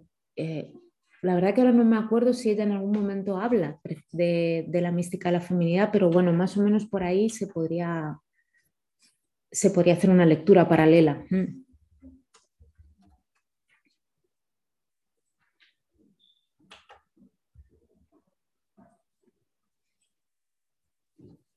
No sé si tenéis más preguntas. Te quería preguntar si te queda mucho para terminar, porque yo sé que tengo una serie de preguntas, pero como que me gustaría saber si, si todavía queda por explicar algo más, pues sí. Eh, no, eh, no, porque tenía citas y me he saltado la parte más como de la interpelación y todo eso que como creo que lo habéis trabajado con Carmen, pues no, y, quería ir más al tema de la melancolía, pero no, adelante. Es que eh, cuando yo pienso en el duelo en, en no solamente pienso en, en, la justicia a Freud, sino en Levinas. Entonces, mm. mi pregunta un poco, como digamos, mi, intuición, no sé si, si voy bien o no por ahí, es si el duelo, eh, digamos, el duelo patológico, mm. esa melancolía, si no solamente es un mecanismo de cambio, porque eh, digamos que puede construir una identidad eh, colectiva, sino si más bien esa importancia que tiene el duelo en Judith Butler es porque en el fondo es un mecanismo de entrenamiento donde se eh, desvela, por así decirlo, eh, esa, esa, cuestión anticada que va eh, poner sobre la mesa que es la vulnerabilidad. Claro, sí, por supuesto, o sea, porque ella nos dice, tenía una cita sobre eso, precisamente cómo, eh, cuando ella nos dice precisamente que algo así como somos con el otro, somos en el otro, el otro nos atraviesa y eso es no solo en la vida, sino también en la muerte. ¿no? La, la, muerte es mm, lo que tú has señalado, ¿no? como la vulnerabilidad absoluta a la que nos eh, enfrentamos todas y todos. ¿no? Tanto el hecho de morir nosotras como el que se muera eh, un ser querido. No sé si iba por ahí tu pregunta o... Mm, sí, por todo el tema ¿no? de... Eh, de todo el tema de Derrida y Levinas por el tema de la responsabilidad, mm. eh, esa responsabilidad con el otro. Claro, claro, claro.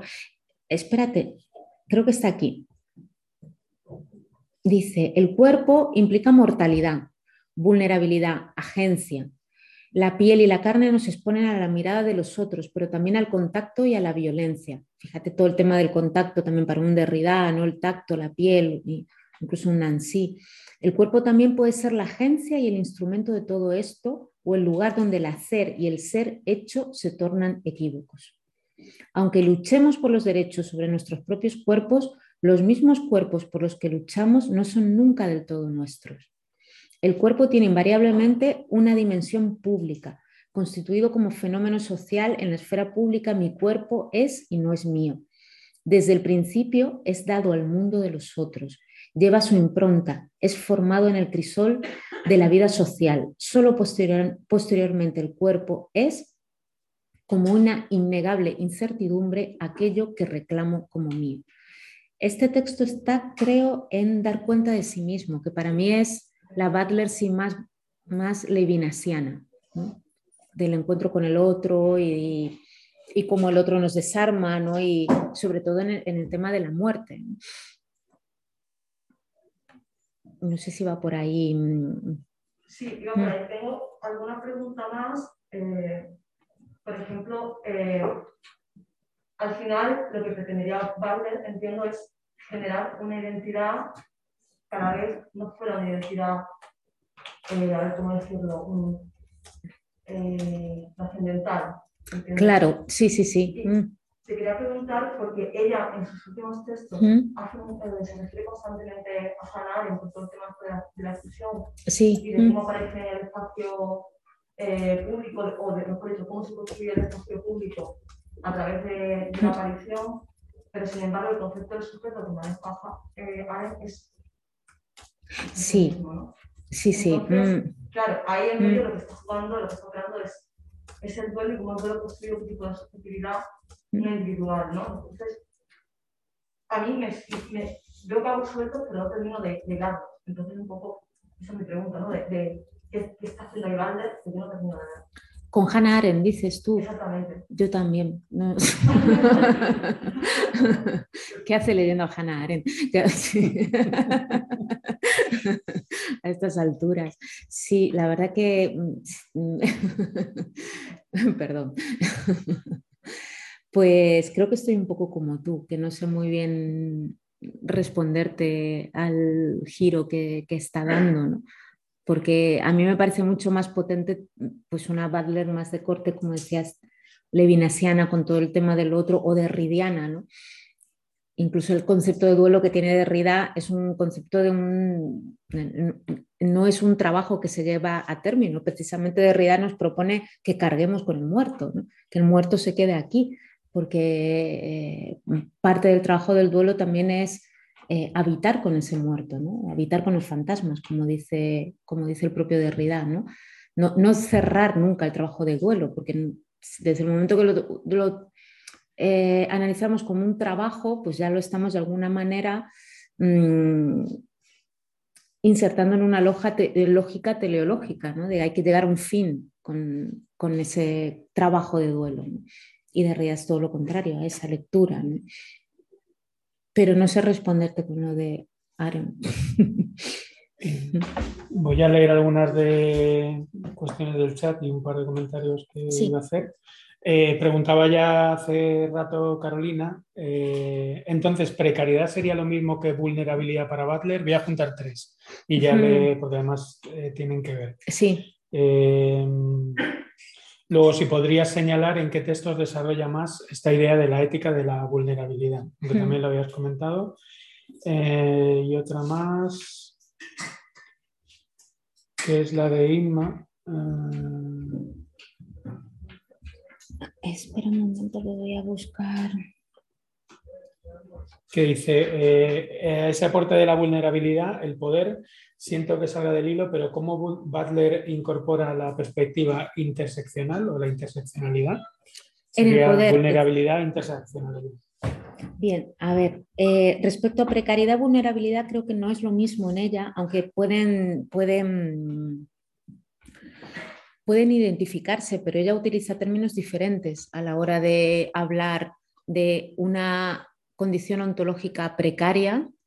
Eh, yo creo que el concepto de vulnerabilidad tiene mucho más que ver con la idea de cuerpo incluso con lo que hemos hablado antes de la, del hecho de eh, hasta el tacto, ¿no? el contacto nos, el otro nos, nos genera una vulnerabilidad de suyo, incluso cuando eh, otro nos mira nos podemos sentir vulnerables y precariedad tiene que ver más con una condición prácticamente mm, eh, casi animal, en el sentido de que necesitamos de los otros porque somos animales precarios, incluso biológicamente, físicamente. ¿no? Eh, en comparación con otros animales somos absolutamente eh, frágiles en un montón de cosas. Necesitamos desde una persona que nos cuide cuando nacemos al cuidado de los otros, los afectos, etcétera, porque estamos insertos en, una condición ontológica de precarios, mientras que la vulnerabilidad tiene más que ver con cierta herida que nos provoca el otro. ¿no? Yo no la, no, son similares, pero no, no creo que sean iguales. Con respecto a la vulnerabilidad, yo creo que ella empieza a hablar precisamente esos conceptos de vulnerabilidad a partir de dar cuenta de sí mismo, cuando empieza más a centrarse en, cuestiones más de ética, hay muchas entrevistas. Hay un libro que igual vosotros os acordáis, espera un momentito, uno de los últimos que se ha traducido. Bueno, hay otro concepto relacionado con precariedad, con precarity, que es el que ella trabaja en el diálogo este con Atanasium, ¿no? que es el de desposesión, que como el sistema también genera desposesión ¿no? de determinadas vidas. Eh, a ver si encuentro mm, el artículo, el libro, esperad un segundito.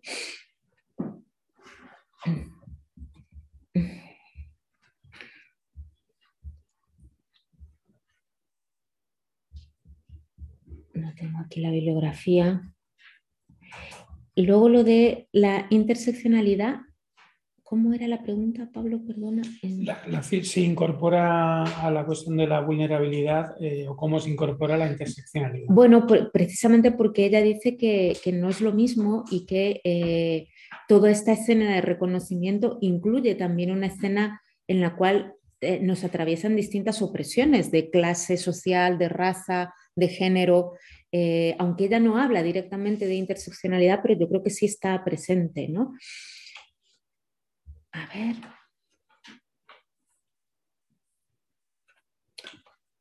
Dar cuenta de sí mismos. Ay, no tengo aquí el libro. Es cuerpos, no sé qué. ¿Nos, suena aquí uno de cuerpos que importan, No, no es ese. la este, no violencia. Cuerpos aliados y lucha, política. y lucha política. Sí. Y el de desposesión, yo creo que también es un libro bastante potente, ¿no? Donde definen esa categoría de mm. desposesión. También ahí habla de, pone, vuelve a poner el ejemplo del caso argentino y de las desapariciones y de los duelos públicos.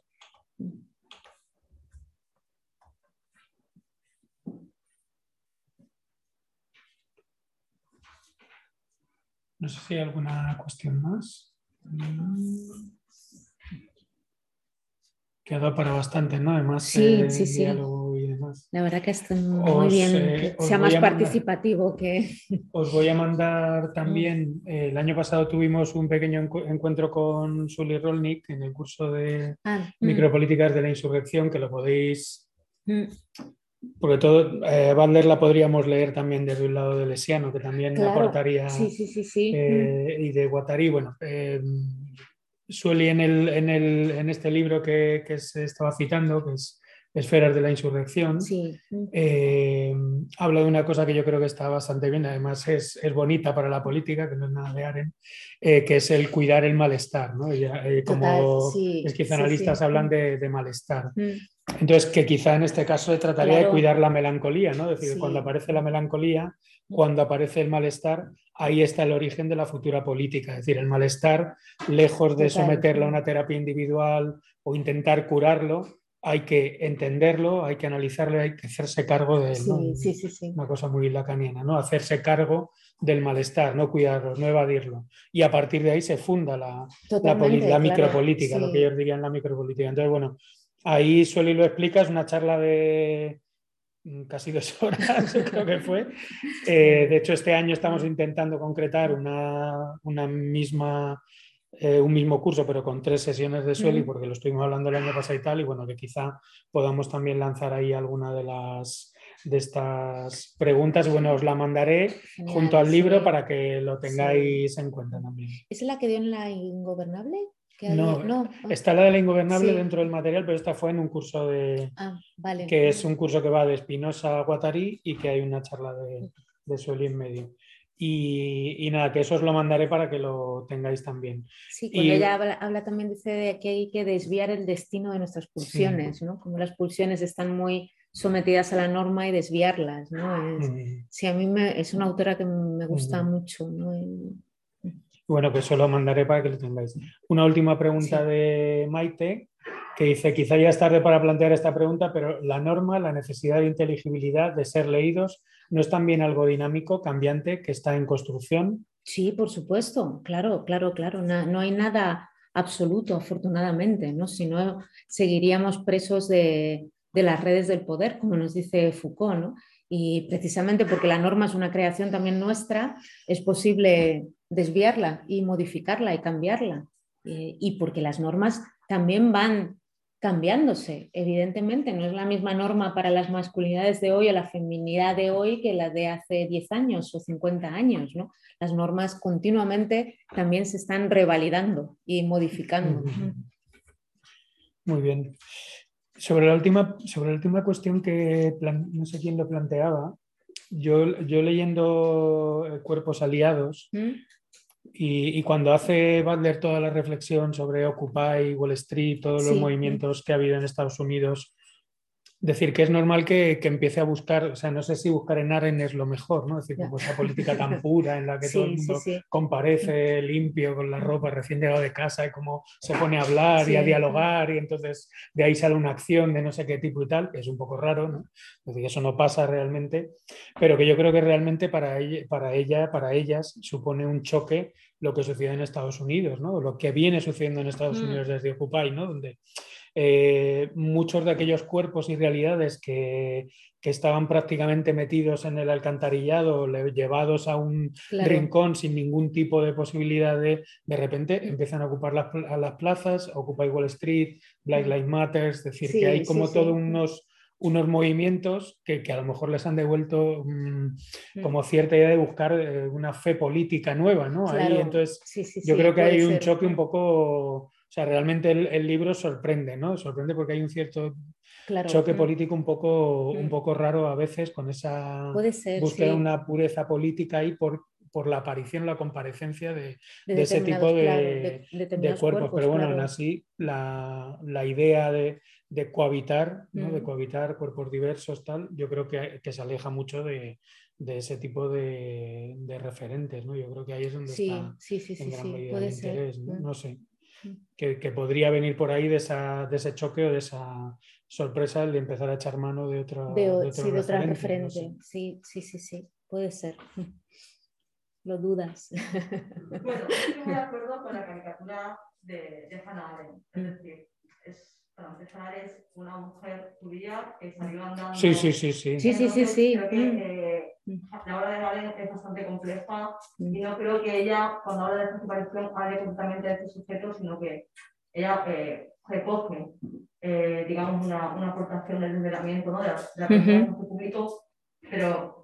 Eh, porque ella misma es una patria. Sí, sí, sí, sí, sí, sí, claro. Bueno, sí. Creo que el Hannah es muy, complejo. Sí, sí, por supuesto. Mm. Y no, no, intenta hacer un resumen de la obra, pero digo, sí que es hecho que yo entiendo que, mm.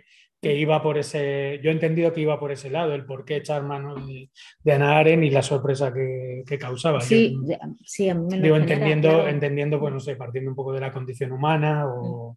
de ese tipo de, de imágenes de, de la acción política, me refiero.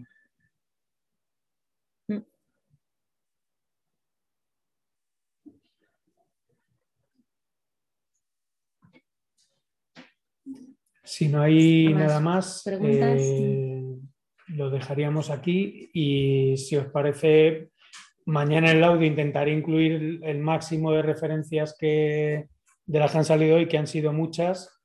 Si hay algunas de las referencias que habéis ido preguntando, citando, eh, la podéis mandar también, si lo podéis hacer mm, esta noche incluso, mañana por la mañana, porque es que hay, hay gente que, es que lo sigue en diferido el curso, entonces mañana por la mañana lo, ah. lo escuchan, entonces por intentar tener el máximo de referencias en el, en el, en el texto que, que, os mande de, con el audio de hoy, y si no, bueno, pues según lo vayáis mandando, yo las voy haciendo, las voy haciendo circular.